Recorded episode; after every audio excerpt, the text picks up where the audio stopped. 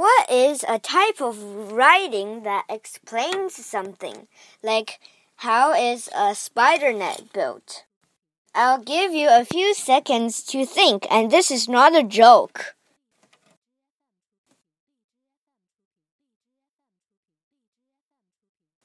It's an explanation.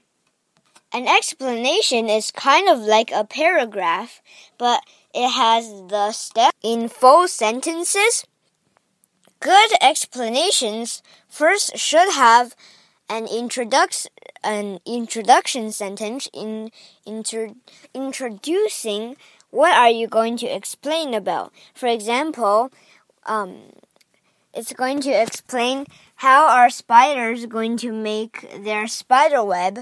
So you're going to write, we are going to talk about how spiders make their webs. Or, this is how spiders make their webs.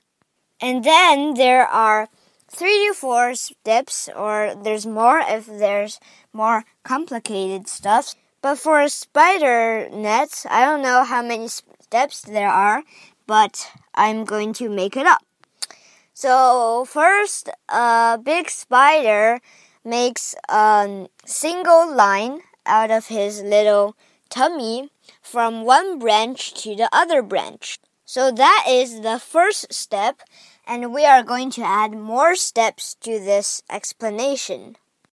Then, this spider will make many lines meeting at a center point or many little ropes using their like uh, that sticky stuff that comes out of the holes of their stomach.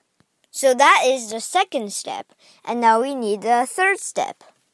If you know this is going to be the last step of your explan explanation, you uh, you don't say first or second or third or next or you say finally or last of all or lastly. But for this one, there's more steps. And then you, uh, the spider makes uh, other ropes to connect those lines that meet at a center point. These lines, these big lines that meet at center points should also be connected to a branch. Let's pretend there are three lines that meet at a center point, and each line, we make sure that each rope or line uh, connects two branches. So we are going to call them uh, rope 1, rope 2, and rope 3. The spider will make a rope in between ropes 1 and 2, and then 2 and 3, and then 3 and 1. And by the time you get back to the first rope, oh, wait a minute, there are six ends that meet at branches there are three ropes, but uh, six ends. So forgot.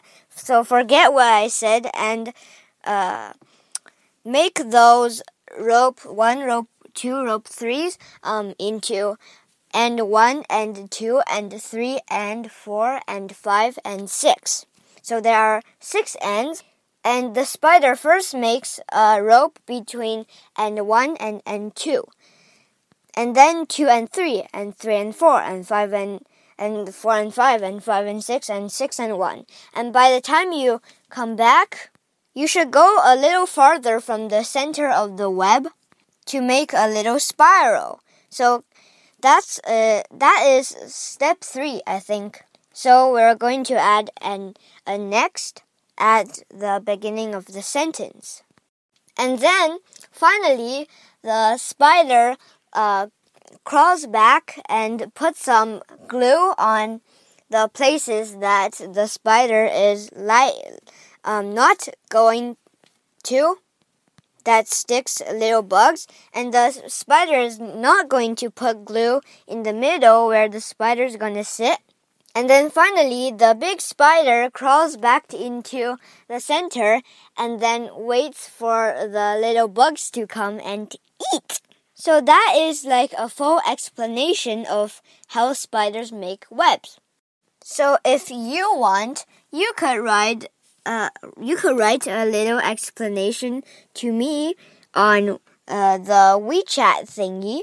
And maybe I would uh, comment about these little explanations you write. Bye bye, and see you on the next next uh, English lesson. I think it's going to be about homonyms, which is similar to uh, synonyms and antonyms. So bye